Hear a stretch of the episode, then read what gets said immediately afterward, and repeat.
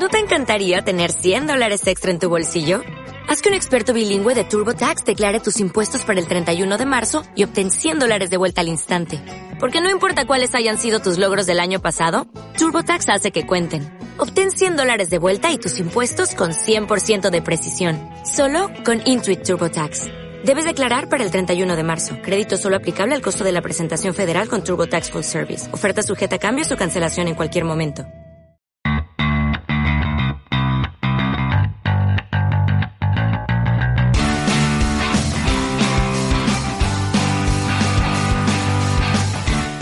Hola amigos de las artes marciales mixtas, bienvenidos una semana más a vuestro podcast favorito Generación MMA. Hoy estamos con César Alonso. ¿Qué tal Gonzalo? Pues nada, hay bastantes cosas que comentar hoy y entre ellas que hemos hablado antes de que tienes ascendencia... Menos mal, ¿eh, ¿no? Cuéntanoslo. Estamos hablando de que necesitamos un programa picadito y quieres que te Exacto. hable que tengo ascendencia escocesa. Que... Eso es. Pero es porque, es porque lleva falda, no es por otra cosa. Bueno, ese que estáis escuchando es a Dani de Hater, ¿cómo andas? Pues muy bien, muy bien, todo muy bien, todo perfecto. Y bueno, quiero hacer un inciso y aparte de saludaros a todos, quería comentaros una cosa. Sabéis que yo doy clase en un grupo, ¿vale? Eh, por circunstancias tengo plazas de nuevo libres. Así que chicos y chicas, por favor, quien quiera entrenar un poquito conmigo y con mi grupo, que contacte conmigo por Instagram, ¿vale? Vale, pues con esta promoción que se nos acaba de colar Dani Hater, vamos con otra promoción. Atención a lo que voy a enseñar aquí. Esta es la camiseta de la marca Legend Style de Javib Nurmagomedov. De verdad que no miento, sigo que creo que es mi camiseta favorita ahora mismo, de todas las que he visto. Es una Está camiseta chula, ¿eh? increíble, está súper chula y va a ser para vosotros. Vamos a hablar de cómo hacemos esto. ¿Os acordáis que conseguimos mil likes en el programa número 100? Que bueno, hemos conseguido 1800 likes, 1850 y tanto, es nuestro récord sin ninguna duda. Habría que ver si el programa de Juan Espino consiguió muchos más. Pues como habéis pedido que grabemos un sparring y yo soy un vago para eso y no lo estoy grabando, pues lo que vamos a hacer mientras tanto, si vemos, no sabemos si lo vamos a grabar o no, vamos a sortear esta super camiseta, la que decimos de Javi Nurmagomedov. Y lo que vamos a hacer es sortearlo por comentarios. Se sorteará entre todos los que comentéis en este vídeo eh, vuestro peleador favorito y las razones. Cuantos más comentarios hagáis, más posibilidades tenéis de ganar. Pero ya digo, solo contaremos los que ponga nombre peleador favorito y los motivos por los que son.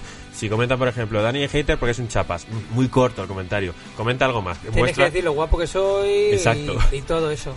Y si queréis comentar eh, qué próximo reto le ponemos a Gonzalo, que no sea un sparring, como venir disfrazado o algo así, pues adelante. Oye, César, también. tienes algo conmigo hoy. Yo Tienes vengo algo. disfraz- que venga disfrazado de- del monstruo del lagonés. De todas Madre formas, mía. para guapo, el Dani Várez. Fijaos en la foto, a ver si sale. Ah, bueno, a ver, a ver, te la tienes por aquí. Sí, sí, o sea, o sea, guapa, ha, ha cogido guapa. una foto que sale de guaperas total, ¿eh? O sea, Igual César está un poco... Ha sido con cariño. A ver, yo, yo soy más guapo, pero él pelea mejor, ¿sabes? Dani ha sido nada, con no cariño. nada. Por aquí se te quiere y lo sabes. Bueno, ya hemos dicho cómo funciona este sorteo, lo sortearemos la semana que viene, el próximo lunes eh, se hará el sorteo. Los que vayáis a participar, los que ya le habéis dado a like a este vídeo y vayáis a participar, recordad eh, poneros la campanita para que os avisen de- de- del sorteo de, de la semana que viene, porque las dos últimas camisetas que hemos sorteado de este modo no las habéis reclamado.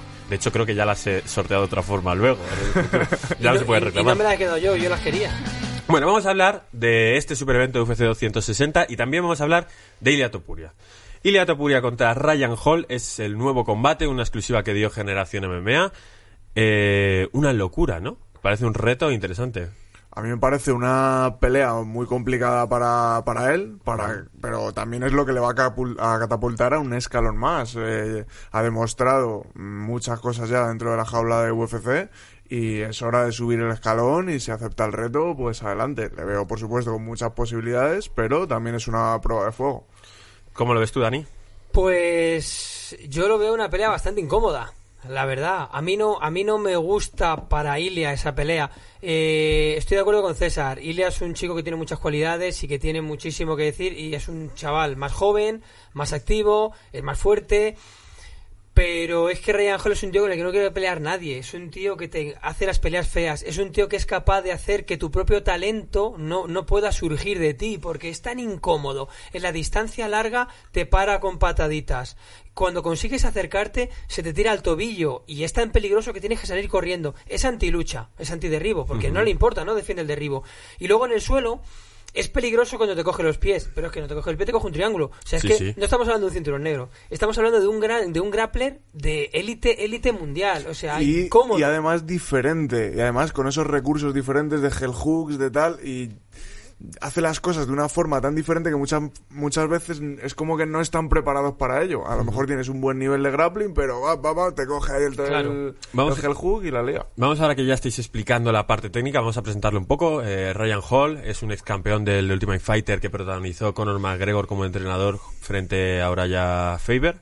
Eh, no se clasificó para la final directamente, pero cuando Saúl, que fue el que le ganó por una decisión mayoritaria, no pudo viajar por problemas de visado, antecedentes y cosas así, ocupó su lugar, vence a Arten Lobov en una pelea muy fea en la final de Setuf, y luego ha peleado solo tres veces más en seis años. ¿Por qué? Porque nadie le quiere, como hemos dicho. Es el líder de 50-50, que es una academia de Jiu-Jitsu de, de Virginia, y también hace sus peleas, las prepara con Firaza Avi del Tristar Gym, el famoso gimnasio en el que George St. Pierre lo hizo también, y es un gimnasio al que va mucha gente a hacer campamentos concretos. Lo mismo no entrenan todo el año, pero van a mejorar ciertas cosas. Hemos visto a Michael Bisping, a mucha gente.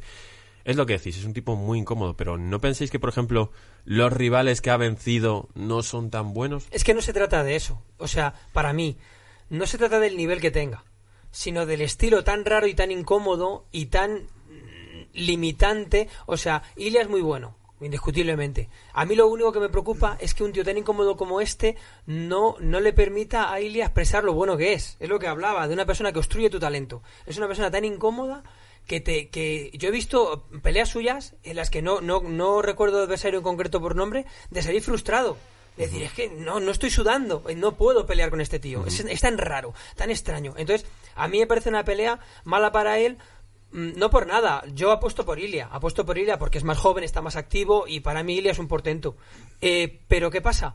Que mm, ninguno de los que sabemos un poco de esto nos vamos a extrañar si, si la pelea tiene un resultado extraño, porque es una pelea extraña, pero sí que es verdad, como dice César, le puede catapultar, pero sí que es verdad que también es una pelea rara en la que es difícil llevar la estrategia y la que te puede mm, Es que es tapar, es- la, taponar la carrera un poco. Es difícil llevar la estrategia, ¿no? ¿Qué, qué estrategia llevas contra Ryan Hall? Es que a mí Eh, lo único que se me ocurre, lo único que se me es ocurre difícil. es, claro, tú vas a hacer, tú tienes que aceptar el suelo con él, porque él es como el humo. En cuanto que te acerques a él, que él va a ser más o menos cuando él te deje, se va a tumbar a por tu pie.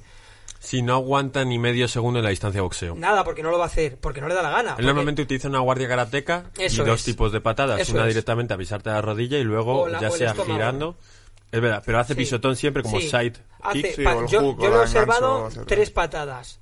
Te pisa el vientre, high kick de izquierda o te hace la patada está en gancho, gancho. como de taekwondo. ¿Qué pasa? Que para mí, como concepto básico, imaginaos, cuando estamos luchando con un grappler, que sabemos que nos ataca los pies, como concepto general, ¿qué, qué hacemos? Yo le agarro la cabeza. Yo intento controlar la cabeza. Cuando si le agarro la cabeza, es muy difícil que él me agarre los pies. Como concepto general. ¿Qué pasa? Que dice, bueno, puedo intentar tirar por ahí. Puedo intentar aceptar la situación de suelo y le bueno en el suelo. Puedo, y es fuerte y le va a controlar y le va a pegar. Puedo aceptar el suelo porque arriba no va a haber, no va a haber lucha. Y puedo intentar guiarme por eso. Que no me toque los pies. Voy a intentar, ya. Pero es que si no te toca los pies, tranquilo. Que tiene muchísimos más recursos. Claro. Es que ese es el problema. Encima te puede hacer una pelea fea como le hizo a Artem Lobov de cogerte la espalda en los tres asaltos y estar simplemente esperando en tu Rollo espalda pegándote. Claro. Y es que es tan peligroso, tan peligroso el contacto con él, que, eh, que claro, claro, que pasa que él es un tío valiente y es un tío que tiene mucho nivel de confianza y, y no le va a intimidar. Pero ¿qué pasa? Que yo veo mucho peligro, yo veo peligro de que de repente o, se le haga la pelea muy fea, muy amarga, muy, muy desagradable, o yo qué sé, yo ya digo, sigo apostando por Ilia, porque el MMA es otra historia, no es grappling. y, y Ilia está ahora mismo en un buen punto. En un pero- buen mundo y, con, y le vemos obviamente con muchos más recursos que Tiene una condición Ryan física Hall. muy buena comparada a Ryan Hall. Es Ryan una Hall es una persona que físicamente no llama mucho la atención, que tiene 36 años y Liga es, eh, tiene los gramos justos de cada parte de su cuerpo. Y lo que decíamos antes que tú decías que no era tan importante, joder, los gente que ha vencido aparte de Lobov son a Maynard cuando tenía 39 años, es decir, en sus peores años ya, a Penn con 40 años, a Elkins con 34. Elkins es el único que se salva. No ha enfrentado a, Es verdad, gente es muy top que no se ha, físicamente. es verdad que no se ha enfrentado eh, Ryan Hall a gente de top y entonces no podemos saber si esos Hell Hooks, esos Imanari Rolls le saldrían con alguien top. Es que el Imanari Roll en principio no es difícil de defender.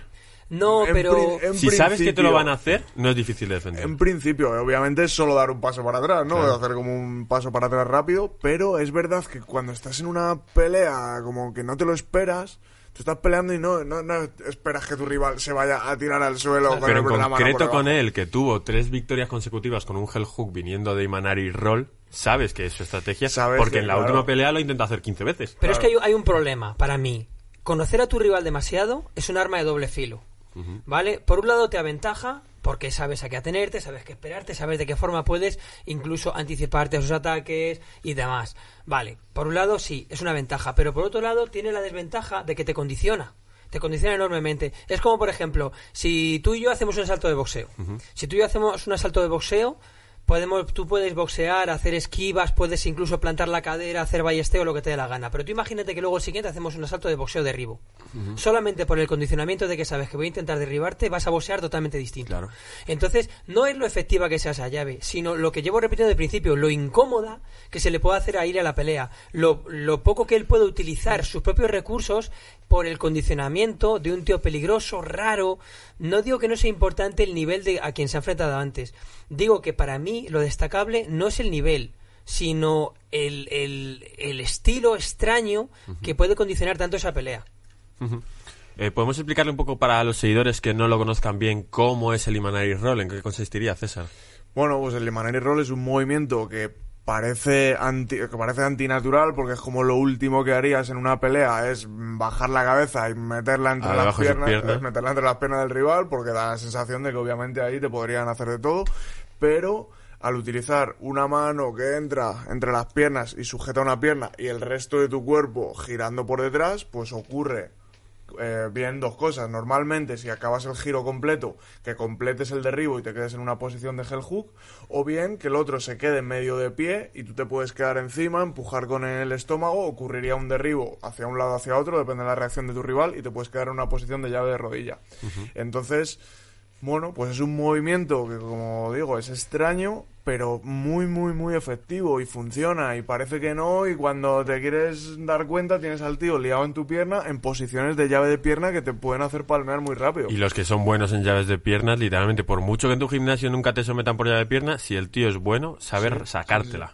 Y yo lo que digo yo siempre de las llaves de pierna es que realmente es un complemento también eh, un poco diferente respecto al jiu-jitsu. Tú para someter a alguien en el jiu-jitsu, primero posición, luego sometimiento. La llave de pierna no. No tienes que pasarle la guardia, no tienes que dominarle, no tienes que plancharle contra el suelo. Es pierna y punto. Es decir, por casualidad, no va a ocurrir por casualidad que uno que es malo eh, ah, le haga una llave de brazo a otro o un estrangulamiento. No, porque le tiene que pasar la guardia, tiene que dominar, tiene, etcétera, etcétera. Tienen que pasar muchas cosas. Pero para una llave de piernas no tienen que pasar muchas cosas. Tiene que pasar que sepas hacerla muy bien, te tires rápido a por ello. Se acabó la pelea. Y a veces se palmea corriendo. La Claro. guillotinas es difícil palmear rápido, pero en una Una, de una rodilla salta enseguida y eso, vamos. Y como decimos, no es muy difícil de defender. Lo primero es que no te cojan el pie. Lo segundo, si te cogen, darte la vuelta y salir con el pie recto. Y lo tercero, he visto yo por ahí, meterle un rodillazo cuando está bajando. Sí, pero eso también cuenta mucho con el y es- eso Claro. cuenta con el timing y es una cosa anecdótica, tiene que coincidir. Es que el problema del Imanari Roll ya no es su efectividad, sino vuelvo al inicio, es que cuando tú ves que se te va a tirar al tobillo solo por el condicionamiento sales corriendo.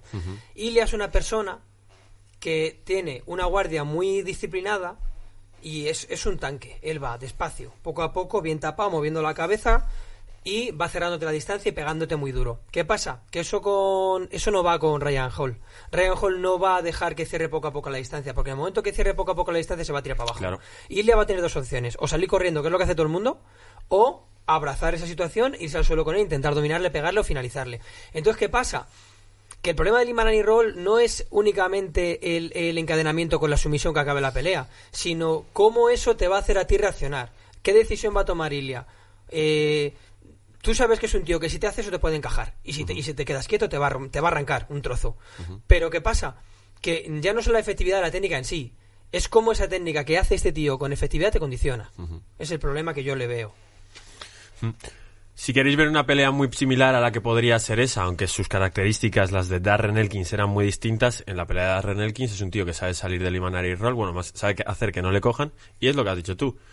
Es una pelea fea porque cada vez que Darren Elkins se acerca un poco, se va al suelo y se tiene que apartar. Y luego una cosa muy rara, cuando tu rival quiere ir al suelo, le puedes patear muchas veces las piernas, pero es tan difícil hacerle daño de verdad. Sí. Ahí. Es que te puedes hacer daño hasta tú. Le pegas Sí. con el empeine en la rodilla y te rodilla, revientas. sí. Y encima yo no sé hasta qué punto puntúa demasiado eso. No sé, es no, que... es más bien que el otro luego no tenga ese movimiento. Sí, es, es un Sí, poquito, no, eh. tienes cierto dominio, bueno, pues es un poco, no sé, yo no le veo tampoco mucho. Claro, y a todo esto, como le vas a hacer que se levante, va a tener 15 oportunidades de patearte la cara, porque es lo que le ha pasado con Darren Elkins, que al final conectaba patadas en la cabeza. Y Ilia Topuria, el momento más crítico que ha tenido en una pelea de, de MMA es cuando Steven González le conecta en la, ca- en la cabeza, él no la siente, pero se da cuenta que se resbala y dice, hostias, me ha pasado algo para que mi pierna no me haya funcionado. Es un, es un peligro. Aún así, yo sí veo favorito. Y sí que creo que le va a colocar algunas manos. Y sí que creo que si fuesen al suelo, Ilia tendría, tendrían que someterle a Ilia. Yo creo que va a ganar Ilia, pero lo que digo, es una pelea incómoda. A mí no me gusta para él esa pelea. No Y creo que la aventaje mucho. Y creo que obviamente él, él y su equipo, sus entrenadores y todo, obviamente estarán diseñando un plan para eso y estarán Y tres entrenando. meses y medio para Claro, diseñar Por supuesto, un- por estarán, supuesto. estarán sacando recursos para qué hacer ante un Imanari Roll, que mm, recursos de llaves de pierna, etcétera, etcétera. Y si necesitan un sparring que les haga Imanari Roll, que me llamen, que, que voy para allá y me pongo a girar ahí a tope. Eso dijo Humber el último día que, que tú eres muy creativo peleando. Sí, sí, sí, sí, Sí, soy, un soy un poco raro. Sí, ¿sabes? es muy un así. César es muy, es muy espectacularcillo. Le gusta mucho rarito, las filigranas. De hecho, muchísima gente te habrá descubierto tu canal por el triángulo volador, yo creo. Sí, sí, tengo algunos vídeos así un poco creativos y mucha gente lo ha visto, lo ha visto por eso. Bueno, pues esto ha sido Ilia Topuria contra Ryan Hall, una pequeña previa, que luego al final siempre nos pasa que ya hemos dado bastante contenido como para que fuese una previa oficial, porque poco hay que hablar de Ilia Topuria, porque va a tener que reaccionar a lo que haga Ryan Hall, o que nos sorprenda y coge y diga, no, no, voy a poner yo las cosas y se tire la última. Imagínate, yo, yo es que a Ilia le veo la definición de, de imparable, la verdad, yo le veo una bestia. Por eso te digo que me, me- me fastidia un poco esta pelea tan rara, ¿no? Porque contra otro rival, por bueno que sea... Pero ¿sabes lo que pasa? Que es una pelea que a los seguidores de verdad de MMA la van a ver seguro. Ah, sí, sí, claro. Ryan claro Hall siempre hay que que verla. sí, ver claro que sí. por supuesto, y si gana... Es que Ryan Hall es olímpico, tío. Pelea una vez cada cuatro años. Es Claro, claro, es increíble. Bueno, pues vamos a hacer una pequeña pausa y nos vamos a analizar ese UFC 260.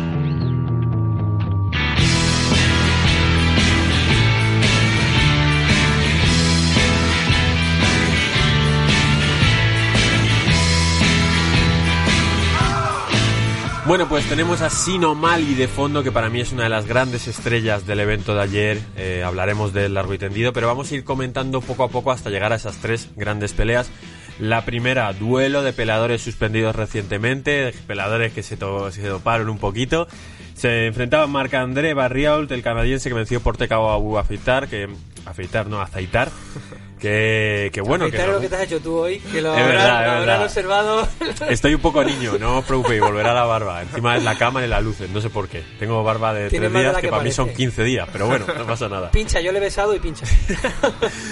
Bueno, se enfrentaron y victoria para el canadiense, consigue finalizar al final la pelea. Sabemos que a los aceitar últimamente les va un poco mal en UFC, ya escuchasteis la noticia de cómo su hermano en su última pelea ah, se había saltado el protocolo de COVID intentando colar peña dándole la F.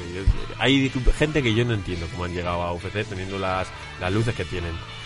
Bueno, seguimos con más peleas. Por ejemplo, Alonso Menifield consigue someter a su rival con un Bone Flu Choke, que es unas llaves que hablamos la semana pasada. Me imagino que muchos cuando lo viste dijisteis, coño, sí que es verdad que estas cosas salen.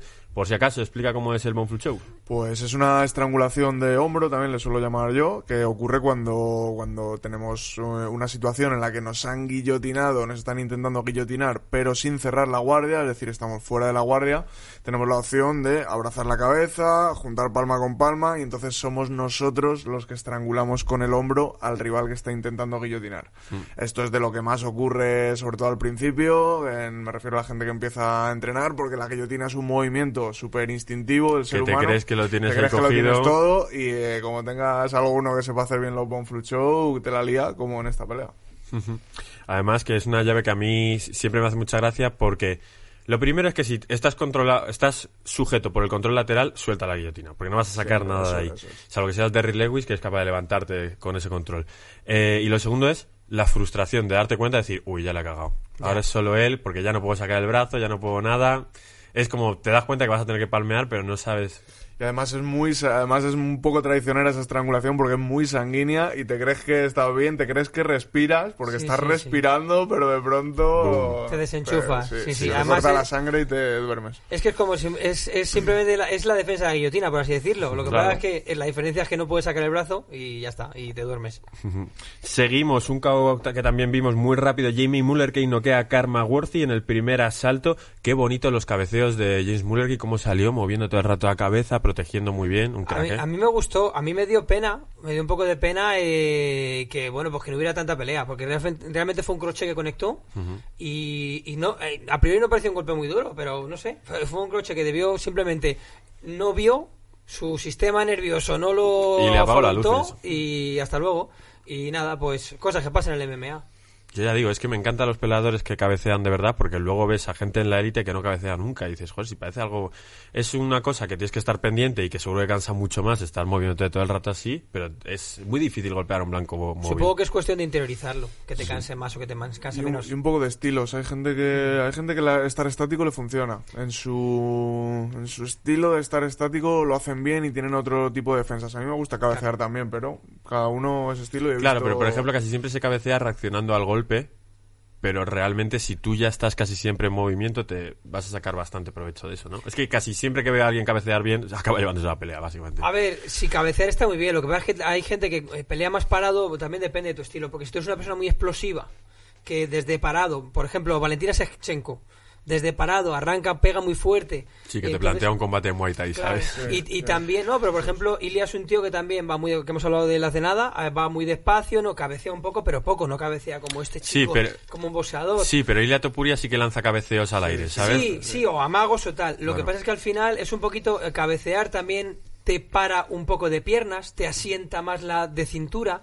Es más una cosa más de boxeo que de, de tener las piernas un poquito de la cintura más viva. Te deja un poquito, tal vez la cadera un poquito más expuesta a las entradas y a tal. A mí es, es lo que yo noto cuando cabeceo.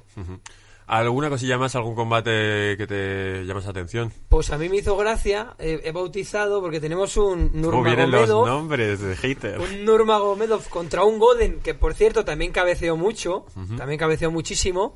Y a no le salió tan bien. No le salió tan bien porque realmente parecía que daba cabezazos contra el puño, pero lo que me llamó mucho la atención es ver el, el apellido Nurmagomedov y ver una pelea de striking total. O sea, yo le bautizo como Striker Gomedov, Oh. porque le vamos a llamar Striker Gomedov. Puede tener gancho, ¿eh? Sí, sí, sí. Regístralo. Ahí va a estar. Es el primo, es el primo apartado de la familia, es, no le para, quieren y para se que a sepáis, claro, para que sepáis de cuál, de qué Nurmagomedov hablamos cuando hablamos. Este es Striker Gomedov porque es una pelea totalmente de striking buenísima. Eh, Salió Javip en su esquina, ¿no? Eh, no lo sé, no me he fijado yo, bien. yo creo que salió en su esquina y encima está empeñado en hacerse entrenador. De hecho, se puso a ayudar el otro día a Luke Rockhold y Rockhold hablaba de lo extraño que era verle como entrenador y verle hacerlo también. Yo creo que tiene, probablemente tenga, sea su futuro. Eh, Le veo a Javi. Está yendo a todas las veladas Sí, a llevar va a todas las gente. veladas, va con gente y yo creo que es un tío probablemente con muchísimo conocimiento y que haya visto en su padre la forma de transmitir y quizás esa cosa de transmitir se le haya quedado a él también. Aparte es táctico y es inteligente y lo demuestra en su desarrollo Eso, como pelea, peleador. claro, Él sabe lo que claro. tiene que hacer y iba a lo que tenía que hacer. Bueno, y vamos antes de comentar esas tres super peleas, vamos a hablar de los peleadores latinos, de Omar Morales. Eh, es un chico que a mí me encanta, la verdad, me parece un super peleador. Un tío que va recto, ¿no, César? Ortodoxo. Sí, con, con muy buen trabajo de patadas y rodillas y, y Y vamos. que ayer ganó los tres genial, sí. asaltos, bien. Eh, estuvo muy bueno defendiendo los derribos y demás. Sí. ¿Cómo dices tú la pelea? Sí, a ver, yo vi, por ejemplo, a John Levy como más ortodoxo todavía, a Morales Levy como eh, como más peligroso, lanzando unas, unas patadas muy potentes, muy largas, unas rodillas, eh, unas manos rectas muy largas. Se veía la diferencia en envergadura. Yo le veía fuerte, eh, ya digo, eh, efectivo. Es muy fuerte para esa división. Cuando peleaba en Lightweight Mm. podía disimular más o menos, pero aquí está gigantesco. Es un tío fuerte, grande, peligroso y es técnico. Se le ve muy bien. A mí me gustó mucho. La verdad es que no, no lo había visto mucho. Pero a mí la verdad es que me dio muy buena impresión. Me gustó mucho. Le voy a seguir, le voy a seguir desde- a partir de ahora. Mm, Dio un tropezón contra Giga Chikadze cuando pierde contra el georgiano en su momento, pero yo creo que tenemos un peleador que va a dar mucho que hablar. Es un poco mayor, 35 años, división peso pluma. Eh, no le quedan 10 años de MMA, le quedarán 3 o 4. No, pero bueno, es una división en la que tampoco hay tanta gente. Tampoco es tan difícil como en otras colocarte. Entonces yo, yo le veo, yo le veo tal vez un poco de yo le veo una proyección interesante. A mí sí me gusta. Yo creo que puede meterse, pues a lo mejor, no sé, en una, una posición interesante. Bueno, pues todo nuestro apoyo para Omar Morales, el venezolano, que es uno de los que representan y que nos encantaría que seguidores venezolanos pues siguiesen viendo Generación MMA o, bueno, conseguir llegar al público latinoamericano. Tenemos tres peleones, vamos a hablar de ellos ya directamente, las otras peleas nos llaman menos la atención. Vamos a ello, que está muy interesante, ¿eh? Abrimos, si queréis, primero el melón de Tyron Woodley contra Vicente Luque. Yo solo quiero decir lo que he dicho antes, eh, micros, fuera de micros, ¿Cómo os gusta comentar siempre que lo habéis dicho cuando podéis contarlo directamente aquí? porque molamos, porque se, para que se vea para que, que se somos, vea que para hablamos se vea aquí, que es. controlamos En realidad nos rollo, llevamos fatal ¿sabes? fuera de esto, eh, pero bueno, quedamos por eso, por el que dirán, no, que he acertado en mi- las tres predicciones de las tres peleas, he acertado en las tres. Que eso O nunca sea, pasa, ¿eh? O sea, que- igual echa la lotería o algo. Sí, sí, sí, siempre les gafo. O sea, ya está, no, soy- no soy yo, erais vosotros, erais los peleadores los culpables, no era yo el que os gafaba. Bueno, Vicente Luque contra Tyron Woodley. Tyron Woodley dice, se acaba esto que me está pasando a mí de estar haciendo combates de cinco asaltos, voy a ir a matar. Y lanza un primer bombazo, tira no sé, no sé cuántos, y cuando llegan al clinch no puede derribar a Vicente Luque y dice, uy, Uy, ¿qué ha pasado aquí? ¿Me he hecho viejo? ¿O qué pasa? ¿Cómo, 39 cómo son, años, ¿eh? cómo- cómo son las cosas, eh? De que, mm, no, hace, hace tres años o cuatro, cuando era campeón, parecía Imparable, invencible. imparable. Parecía invencible. parecía decías, que tenía pero- un wrestling Claro, un wrestling, un puño. Claro, es que, pues, cómo cambian las cosas. Que lleva, esta es la cuarta derrota, Cuarta ¿puede ser? derrota. Cuarta derrota. Eh, f- a ver, fue con todo Tyron Woodley. Para mí lo estaba haciendo bien, entre comillas. Estaba siendo agresivo, estaba tirando buenas manos. Pero. Eh, Vicente arrancó muy lento y se aprovechó Tyron Woodley, ¿eh? Sí, Le sí, sí. muchas manos. A mí me sorprendió mucho. Porque Tyron Woodley es un tío que es, para mí es, es, eh, de- es destacable porque él se pone de espaldas a la valla porque le da la gana. Mm. Entonces, a mí me sorprendió, claro, es un poco el hambre, ¿no? Eh, el salir Sí, tan eso, que, duro, claro, tan quería- fuerte, tan, quería- tan activo. Yo Quería creo dar que él golpe sabía. sobre la mesa y sí, acabó llevándosele el golpe. Además, Woodley es un tío que tiene pocas balas. ¿Vale? Le pasa pasando las distancias como han ganado. Tiene pocas balas. Eh, es un tío que se funde, Woodley. No es un tío ¿Tú que- crees? Yo no, yo Yo- no No, en recuerdo así. Yo tampoco en sus yo- tiempos. yo diría pues, que tuvo sí. batallas de cinco asaltos. No, sí, si no sí, pero es un tío de muy poca actividad. Es un tío de estar contra Eso la sí. valla. Eso es verdad, tal. Claro, entonces él no es un tío que mantenga una intensidad alta mucho tiempo. No Sí, significa que no aguante cinco, pero a lo mejor los aguanta porque sabe cómo Sí. aguantarlos siendo él mismo. Tira 20 golpes en un asalto. Es muy, es muy duro, es muy, pega muy duro, eso es indudable, pero yo le veo que no es muy activo porque no se lo puede permitir. Entonces, ¿qué pasa? Que me pareció extraño que saliera tan duro. Y es un poco eso, dijo, es que creo Ah, que a este le todo, tengo que no, arrancar la todo, cabeza todo, porque viene muy fuerte.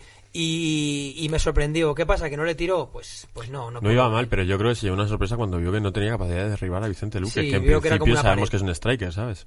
Sí, veo- es que él- también la envergadura de él, y a ver, de todas formas, todo el que sea el que sea el estilo que tenga Striker, Wrestler, Grappler, da igual, al final es MMA Sí, y es estás que- entrenando para ello. Estaba pensando lo mismo, que al final, aunque Tyron Woodley tenga una base de lucha, tal, no sé qué, es que pf, como Vicente Luque hace lucha al mismo Claro, nivel es que lo, que ideal es ser un 7 en todo. Lo Claro. ideal es ser un 7 en striking, un 7 en wrestling y un 7 en grappling. Pero es que hay gente que es un 9 en striking y un 6 en grappling, pero hace grappling. o sea, Claro, claro, no es malo, ¿no? claro, Sí, o sea, pero, pero hay peleadores como Javi Nurmagomedov, como por ejemplo eh, Kamaru Usman, que se aprovechan de esas habilidades. Es decir, Por aunque supuesto. hagan todos, hay gente que es muy superior. Claro. Y Tyron Bully en su momento parecía que era muy superior en el wrestling a los demás. Y ahora lleva cu- eh, cuatro peleas en las que no ha sido capaz de sacar nada de trabajo de wrestling. No sé, es que Tyron Woodley para mí es una combinación de ser bueno en defensa, bueno en ataque y muy y muy fuerte físicamente. O sea, realmente tampoco es que yo le vea, a, pesar de que creo que fue el American, me parece, a, pesar de que fue muy bueno en lucha, eh, no es que me parezca un, un tío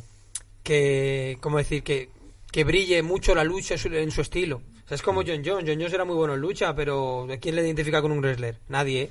Ya, pero John Jones se enfrenta contra Gustafsson por segunda vez y dice, mira, te voy a derribar y punto. Y, Sí. y vais a esperar que me gane y le voy a ganar, le voy a finalizar. Pero a Woodley tampoco se le caracteriza como un wrestler, como puede, como puede ser Michael Chandler o, Pues, o pues mira, me, parece un buen ejemplo a Michael Chandler. Eh, en su momento, Woodley tenía unas manos pesadas y capacidad de derribo y capacidad de trabajo Sí. contra la reja y demás. Y Michael Chandler muchas veces tiene eso, aunque sea más explosivo.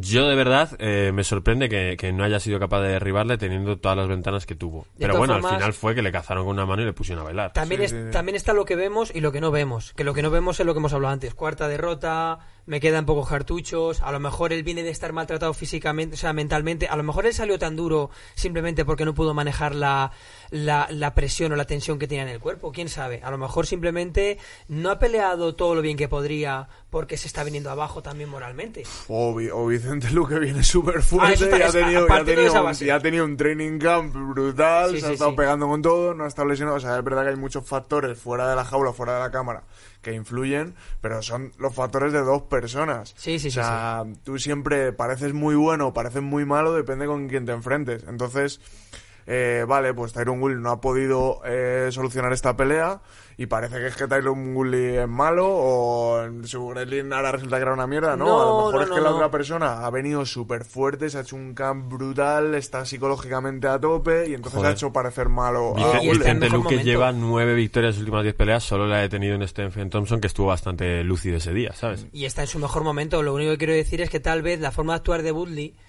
de salir tan agresivo, tan distinto, sea precisamente porque a lo mejor él no está manejando bien las cuatro derrotas que se ha llevado después de ser el campeón, que no le hacía frente a nadie.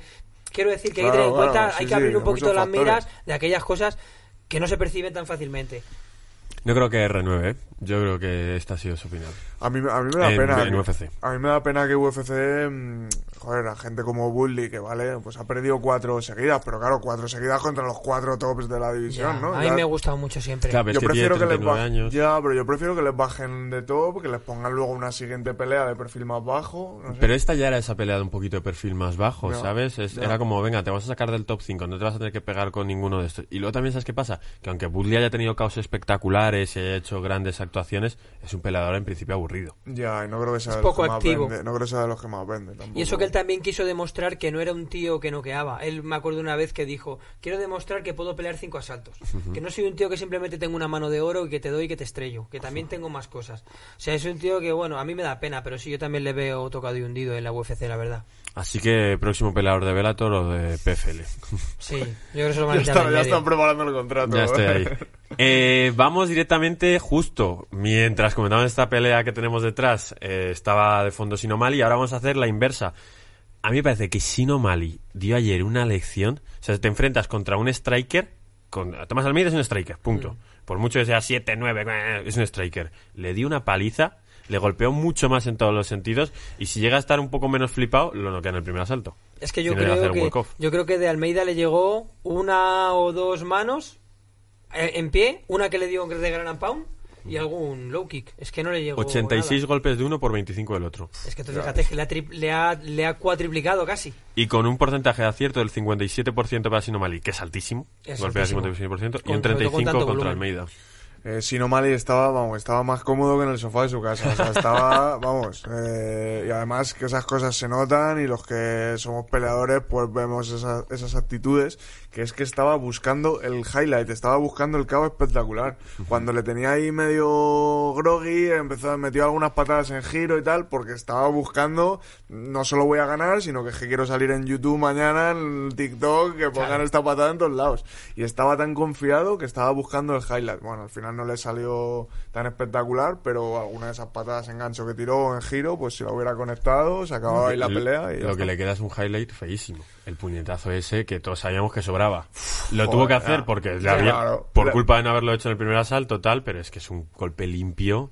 Y Ya. estaba ya cao. Pero bueno, así son, así son las MMA. claro. Como dice muy bien César, eh, O'Malley sabe a qué juego está jugando. Él quiere el highlight, él quiere crearse un personaje de algún modo, es un chico con mucho talento. Y yo lo que comentaba también, voy a decir lo que le gusta a Gonzalo. Ay, ay, ay. lo que me comentaba fuera de las cámaras, antes de, la- de los micros. Que O'Malley me parece un tío espectacular en el striking. Eh, yo, o sea, de hecho he visto a, a Stephen Thompson de Wonderboy clasificarle como el top 3 striker de la UFC. Él, le es clasi- él- muchísimo, él ¿eh? le clasificaba como el top 3. ¿Quiénes eran los otros dos, si te acuerdas? Pues no me acuerdo del primero, se me ha olvidado. y el vaya. segundo se clasificaba el mismo. Ah. Eh, que no me parece una sobrada. Me No, parece no, que tampoco está bien.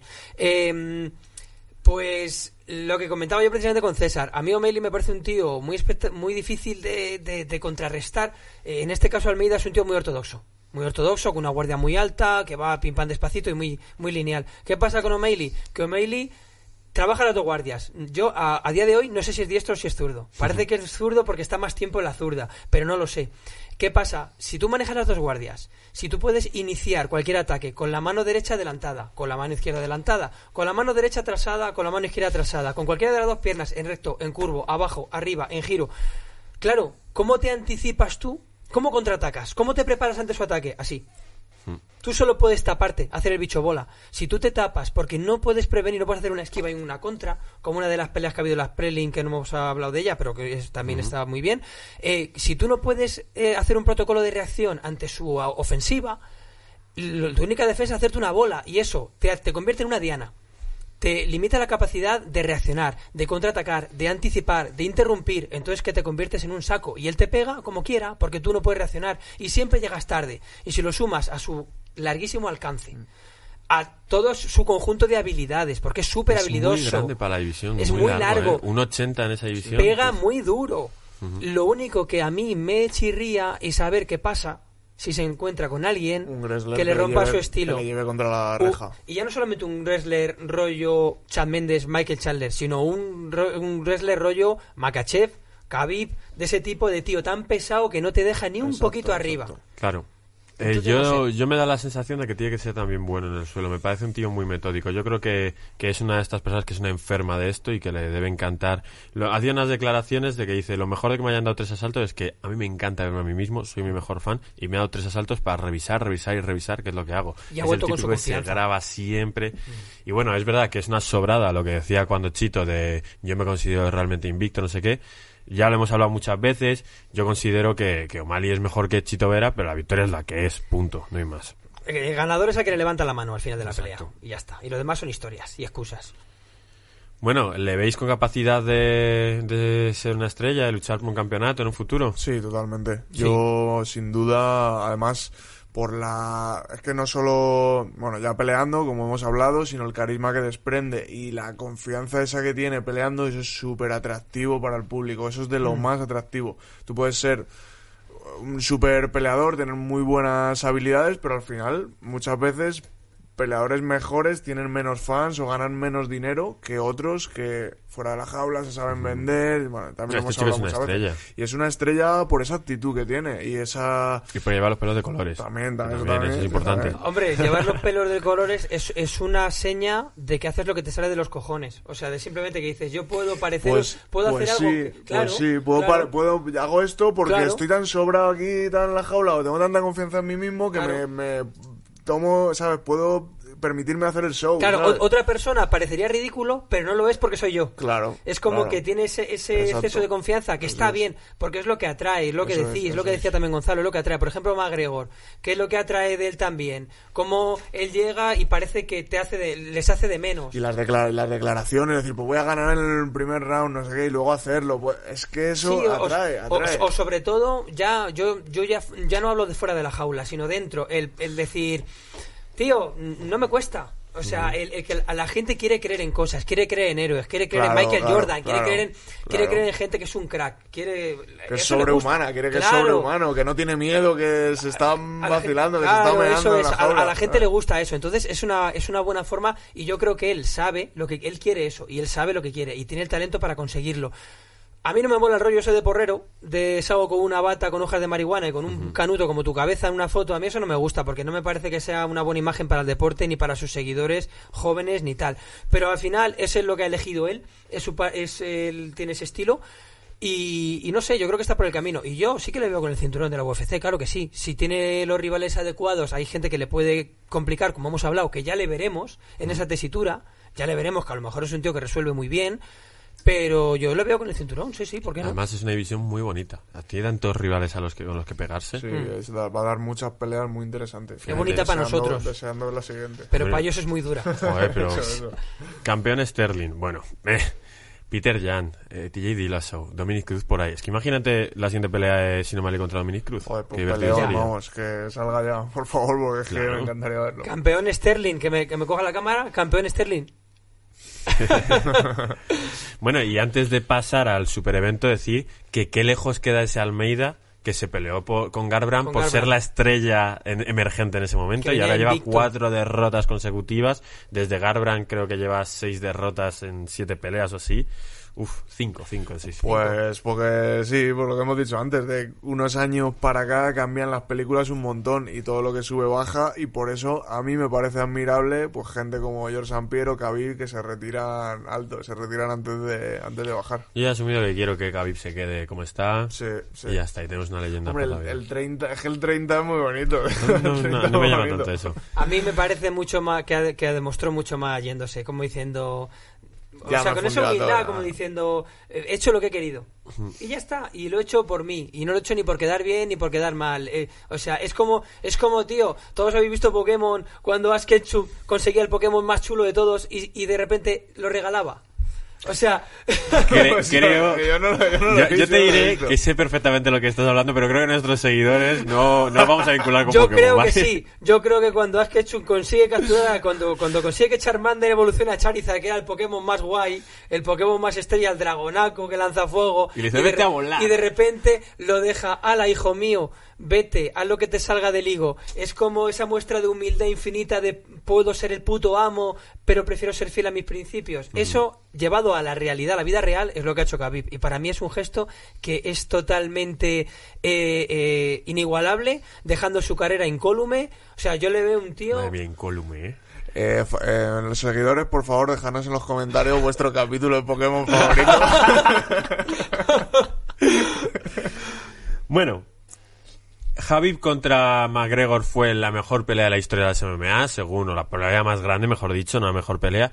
Y dice John Jones que él va a dar contra Ngannou la, la que va a ser la mejor pelea de la historia de MMA, la pelea más grande. No creo que se pueda comparar a McGregor Javi Nurmagomedov porque eso fue una locura, pero sí que sería la pelea más grande de ahora que se puede hacer en la actualidad, ¿no? Depende de lo que consideres una pelea grande.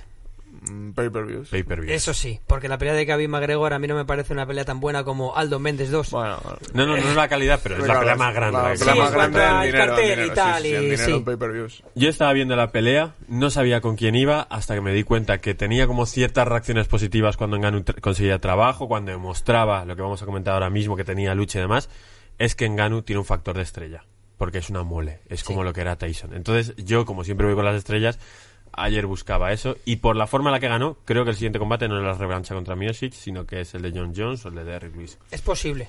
Bueno, vamos a hablar, venga, vamos a abrir ese. Yo, a ver, yo voy- lo que opino de Enganu es que tiene un factor que no tiene ninguno más en el, o creo, del rooster, que es que es, es un nova- es nuevo, entonces mejora muchísimo. Del rooster. Mejora muchísimo. El roster, hombre, está incólume el- y roster. El roster, el roster. Eh, yo creo que todavía mejora muchísimo porque es nuevo en las MMA. Es que todavía está aprendiendo, todavía evoluciona un montón. Entonces, normalmente la curva de aprendizaje, pues es que los primeros años aprenden mucho, mucho, mucho, luego ya, bueno, sigues aprendiendo, pero ya no aprendes tanto y puedes llegar a, ni- a niveles, meses, etcétera, en los que tu nivel se estanca. Y es que Enganu está todavía en la... Ayer arriba. cogió y dijo, primero te voy a enseñar estos low kicks que no te esperabas, que, que te patee ese, ese ser, Mm. Ya vamos, ves. tiene que ser la que se te caiga una viga de un andamio la pierna. Literal. Y luego en la lucha lo hizo genial, porque hay una, en la primera pelea entre Steve Miocic y, y Francis Ngannou, hay un momento en el que es muy raro que Miocic no monte, que quiera estar en el control lateral. Y, y viendo esa pelea para preparar el, el programa que no pudimos eh, grabar la semana pasada, decía, a poco que Ngannou está aprendiendo de verdad, Miocic no es un wrestler para nada y no tiene unas nociones de suelo muy grandes. claro. Todo el trabajo de Miocic es la velocidad con la que se mueve y lo bien que boxea. Y bueno, y la estrategia, es una estratega de puta madre. Y ayer, oh, De todas formas, yo tengo que decir, estoy totalmente de acuerdo con César. eh, el, el mayor potencial de Engano, aparte de que donde pone la mano familia de luto, eh, es el es el, el margen de aprendizaje, el margen de mejora claro, que tiene. y claro, porque es que viendo la pelea decían, mira, un high kick, cómo ha mejorado en la lucha. verdad Es que que, es le verdad. un high kick. Es que es verdad. Porque no había tirado una en su vida. Claro, entonces, es, un, es un tío que, y además, si os fijáis, si veis la pelea entera despacio, lo hizo estratégicamente muy bien. Sí. Y, y porque él, él dijo, primer asalto, voy a conectarle manos. Y tuvo sus oportunidades. Y le conectó manos. Y llegó un punto en el que dijo, le tengo un poquito cagado a mi Ozic, no se quiere meter en líos. Voy a descansar el resto del asalto. sí, Y estuvo hizo. el resto del asalto descansando, asalto. descansando tranquilamente. Y al segundo asalto dijo, Otra vez. otra vez voy a ver si le arranco la cabeza. Y efectivamente, pero lo hizo muy bien. Él dijo, sé que tengo cinco balas, llega hasta o dos. Voy a descansar, el resto del asalto, Miozi no va a venir a por mí porque tiene miedo de esta. Entonces, es un poquito lo que hizo para mi gusto y lo hizo muy Y bien. creo que tenía algunas en la manga, porque por lo que se vio por la lucha, Yo si creo que llegan a ir a, a si llegan a luchar, ir a creo que luchar, en Ganu, igual ¿eh? Porque le sacaba suban. 13 kilos, una condición física monstruenca, porque parece Olister Overeem Sí, cuando se dopaba. Es que ayer eran 120 kilos de Enganu contra 106 de Miosic. De todas formas, yo sigo pensando que si llegan a pasar el tercer asalto, la balanza se inclina hacia Miosic. De todas formas, eh, Pero con la idea de que Miosic no podría hacer lo que hizo en la pelea anterior de tenerle retenido en el suelo. Porque es que lo vimos ayer. Ayer salió ganador de los, de los embates en la lucha. sí, pero eh, los embates en la lucha Que no sé si está mucho. bien dicho. Embate, envites, ¿no? Eh, Bueno. No sé, sí, yo creo que... No sé. No podemos siempre Gonzalo lo que quiere. Esa- es el mejor analista. ¿eh? ¡Ay, a tomar por analista. culo, pálvora! Pues lo- em, yo creo que eso desgasta mucho. Bueno, no creo, sé, de ciencia cierta que desgasta mucho. Entonces, ¿qué pasa? Que a lo mejor a partir de asalto 3, pese a que en ganó, como yo acabo de decir, eh, em, dosificó muy bien, ¿vale? Porque él es, fue consciente, fue inteligente y consciente de su propio estilo y dijo, eh, no voy a gastar demasiada bala porque si lo hago bien, si me porto bien, le noqueo. Yo creo que muy bien por ese lado, pero también tengo que destacar que Music, para mi gusto, la diferencia entre Music y ganó para el striking es ah, fina también, si os fijáis, y pasa como con O'Malley. Yo es que solo me podía fijar en el corte de pelo que llevaba Miosic. Siempre sale más mal peinado. Pero, ¿sabes por qué? Yo creo que se planchó el pelo, tío. Lo tenía como así. Se, se planchó. Le lamió una vaca Fue la, plancha, fue la plancha. Eh, él tenía el peso Miocic demasiado hacia atrás. Y en Ganou y por ejemplo Meili lo tiene muy hacia adelante, entonces eres muy re- mucho más reactivo. Cuando tú tienes el peso atrás en el golpeo, tienes que tardar en alinear tu cabeza, tu hombro, sacar el golpe. Eres mucho más lento que cuando tienes el peso adelante. Y cuando tienes el peso adelante realmente estás falseando a la distancia, porque no significa que te van a llegar antes, porque si tu cadera está atrás, Sí. te quitas el golpe. Entonces se me ve la cámara, ¿no? Pim pam, Sí, eso. Eh, entonces, eh, yo creo que también él no estaba tampoco en una situación en- ventajosa en los intercambios. Por eso estaba menos equilibrado y por eso tal vez encontró menos golpeo. También es verdad que Genganou le dio esa, ese hizo- doble ya derecha primero, le- me dolió hasta a mí. Le hizo parecer, le hizo parecer novato, le hizo parecer novato a Music. Sí, Es eso que que es un tío muy Claro, sólido.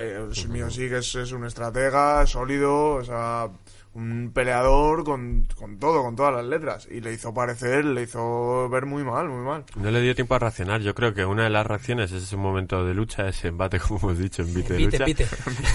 Que... Embauque, Es que se me, ha acabado, se me ha acabado el whisky, por favor. Eh. Estoy- ¡Agua! Tráeme más, tráeme más whisky. Y, y no le dio tiempo a reaccionar. Yo creo que normalmente él pensaba que iba a tener ese as, que no lo tuvo. Pero bueno, oye, otro golpe que sobra totalmente, pero no, no pudo hacer nada por bloquear ese golpe. Qué último golpe, qué daño. Sí, Con sí, la sí, mal. pierna Pero. ¿qué vas a hacer? Es que yo estoy totalmente de acuerdo con esos golpes, porque es que si no, a veces si no es ese golpe, Sí, puede sí, ser tú el que lo reciba Sí. Claro. un ratito más tarde. Y yo Así creo es que... el deporte, o sea, mala suerte. Y aparte, que se ven las intenciones, se ve. O sea, ya está. Se ve quién quiere hacer daño, se ve como, Sí. como voy a inventar otra otra promoción, no me pegue Gonzalo, se ve como Pitbull a Chandler le ¿Quién? pega este este Patricio Pitbull ¿Quién? eh, Patricio Pitbull le pega a Michael Chandler dos o tres hostias de sobra, ¿vale? Porque ya el árbitro les ha separado y le sigue pegando por detrás del árbitro. Eso se ve la intención y eso debería ser sancionado. Yo a ese tío le, inhabilitaba dos años. Pero hay muchos que lo justifican con que están en modo de pelea. Pero qué y cojones, no- si está el árbitro no, delante, eso- si tenía que esquivarle para pegarle. Pero como hay tantos que lo justifican, lo mismo es verdad que hay algunos que son asesinos cuando pelean. Eh, pero Ya, o como el que no, se agarra al árbitro y le tira una hook al árbitro. O sea, hay cosas que pasan. Pero yo creo que cuando tienes un poquito de, exper- de- de experiencia, incluso como, como espectador, ves un poquito la Sabes, intención. sabes de sobra cuando está noqueado tu rival. ya está. Y se tú ese sabe. golpe lo haces porque dices, lo voy a dar, Sí, porque es sí, que sí. veo que no, tengo que no, cerrar esto. No puedo, pero claro, la contra, o sea, esa actitud de no, es que estoy muy encendido y no me puedo controlar. porque estás en ajen- es que eso no es verdad. Eso no es como es verdad cuando que yo no era pequeño y, me, y yo hacía lucha, me decía la gente, pero tú cómo haces cuando te agarran? Yo me pondría nervioso y le pegaría. Digo, "Ah, estás compitiendo. Es- Yo, Claro, yo eso que es le mordería. como Es cuando pensaba que con el McGregor se le iban a escapar patadas mientras boxeaba. Pues, Bueno, eso pasa. A mí me ha pasado. Eso, si no sabes que llevas cuatro meses preparando un claro, combate claro, boxeo. claro, sí, sí, está claro, eso sí. Bueno, a ver. ¿Cuál creéis que es la siguiente pelea por el campeonato del peso pesado? ¿Cuál creéis? ¿Cuál, queréis? ah, eso son, que- son preguntas César. diferentes. Yo la que quiero es John Jones, obviamente. Esa es la que quiero. Y... Porque es verdad que se, Miocic se merece una revancha porque ha sido el, el campeón que más ha defendido ese título. Pero es que esta pelea no ha dado pie a revancha. Claro, ¿eh? es que ha sido ha noqueado tan feo que no, no creo que vaya a haber revancha inmediata. No, no lo creo. Y en Ganu creo que es- está un escalón por encima en ventas a Miosic. Eh, o sea, creo que en Ganu, huevos, ¿eh? creo que en Ganu va a ser mucha más superestrella que Miosic y entonces no le van a poner esa revancha ahora, sino que van a proyectar a, a Ngannou. Y a lo mejor, a mí me gustaría que fuera Jones, pero a lo mejor eh, extrañamente le dan a Luis, a Derrick Lewis, Porque es la el último segunda. que ha ganado. Es el último que ha ganado. Y esa pelea horrible que hicieron, a lo mejor ahora podría ser un- una pelea guapa. No sé, que Con los es- nuevos recursos de Engano, por eh, ejemplo. Claro, estoy contra esa pelea estoy un poco dividido. Por un, por un lado no quiero que se repita jamás eso y por otro lado a lo mejor sí que molaría esa pelea. Yo querría la de John Jones porque se dé. Primero porque es la pelea más grande, pero porque se dé, no vaya a ser que esto luego nunca se dé. Y me haría mucha ilusión que llamasen a Brock Lesnar y le dijesen, oye, vente a coger a las dos mayores bestias que ha habido en la UFC, los dos campeones más impresionantes, y que se dé esa pelea. Molaría y sería muy potente en ventas. esa Porque pelea. no- subestimamos a Brock Lesnar. Brock Lesnar a, a Mark Hunt en UFC 200 se lo bajó. Sí, lo que pasa es que Brock Lesnar ya está en, la, en otra división, más con Pai con. Garrota. Eh, o sea, no Es puede- lo que no estoy tan seguro. Pero, Es ojo, porque pero- por su Seguro. estilo de pelear, Sí. que es el derribo y el control. Pero como no está, es como Engano que está en su mejor momento. Bueno, No, con su margen de mejora del que hemos Claro. hablado. O sea, que está a lo mejor en su 80%. Está aprendiendo lucha ahora. pero su ¿sabes? 80% es la hostia, ¿sabes? Claro. Entonces, yo se nota que vosotros veis mucho más allá, o sea, yo me centro mucho en lo- a lo mejor en lo deportivo y mucho menos en lo, pero vosotros tenéis mucho más al- mucho más alcance en ver todo ese tipo de cosas en, en ranking y tal. Pero porque somos más altos. Ah, también, no, César no, ¿no? No, no, no creo que César no es más bajo. Eh, Pero, pero más guapo. bueno, la belleza subjetiva, la belleza subjetiva, excepto, a ver, los no, seguidores que comenten a ver, que más la guapo. belleza es subjetiva excepto en mi caso, que es objetiva, es así, es lo que hay. Eh, pero aparte de eso, eh, eh, quiero decir, yo creo que desde el punto de vista comercial es John Jones, la pelea que viene ahora. Eh, que la pelea de Engano con Miocic no da para una revancha, yo creo ahí no coincido con vosotros. ¿Por qué? ¿Tú verías una revancha inmediata en seis meses? A ver, no, no a lo mejor que sea la siguiente pelea, pero yo sí os digo una cosa. Eh, no puedo decir, o sea, no puedo predecir el resultado del Miocic Engano 3. O sea, yo, yo yo, apostaría en Ganu, ¿eh? yo, yo no, porque Engano ha hecho una cosa importante hoy, sorprender. Cosa que a lo mejor la próxima vez no hace. Y yo sigo pensando, a partir de Asalto 3, la balanza se inclina. Hombre, es una pelea entre dos tops, los dos mejores que hay ahora mismo. Claro, pasar lo pe- que sea, y, y pero- Miocic es que es muy talentoso. Entonces, yo no sé, yo no tengo tan claro que Engano ganase la, pros- la próxima vez. Es verdad que le vimos reponerse muy bien de Cormier, de la derrota, de la derrota con Cormier y plantear una estrategia para la siguiente y lo supo hacer muy bien Miocic, entonces a lo mejor ahora podría hacer lo mismo otra vez, Y Cormier con seis meses de camp, ¿creéis que derriba en Ganu y le, y le gana la pelea de ¿Qué has dicho? ¿Burger Camp? Bueno, pues nos quedamos con esa pelea, John. Buena, ¿no? buena pregunta, buena pregunta. Yo creo que igual sí que le derribaría a Cormier, ¿eh? Ah, sí, derribarle sí, claro que sí. Yo creo que Cormier no tiene ninguna ganas vamos. de arriesgarse a, a llevar un golpe de Enganu. Es que mucha tela, ¿eh? Bueno, pues yo creo que con esto podemos cerrar un generación MMA que ha sido muy explayarse. Probablemente hayamos grabado una hora. Voy a intentar, bah, no voy a decir lo que voy a intentar. Si, si sale, sale. Recordamos, si estáis aquí, se sortea camiseta de Javib Nurmagomedov. Una camiseta que, verdad, la tengo en la mano. Es de lo mejor que he visto. eh, de la marca Legend. Podéis seguirle en su Instagram, arroba Legend Style. La segunda es, escribe con un 3. Y nada, lo que tenéis que hacer, como decimos, es escribir cuál es vuestro peleador favorito y por qué motivo. Podéis escribir varios comentarios y los seleccionaremos entre todos ellos. Esto ha sido Generación MMA. Ya sabéis que podéis entrenar tanto con César como con Dani de Hater. Se abren plazas en mi equipo, chicos. Aprovechad para después de Semana Santa. Así que nosotros, en principio, nos vemos esta semana. Puede ser, puede no, con una gran sorpresa. Y si no, nos vemos la semana que viene a hablar de MMA, que es de lo que nos gusta. Nos vemos. Hasta luego. Hasta luego. Chao.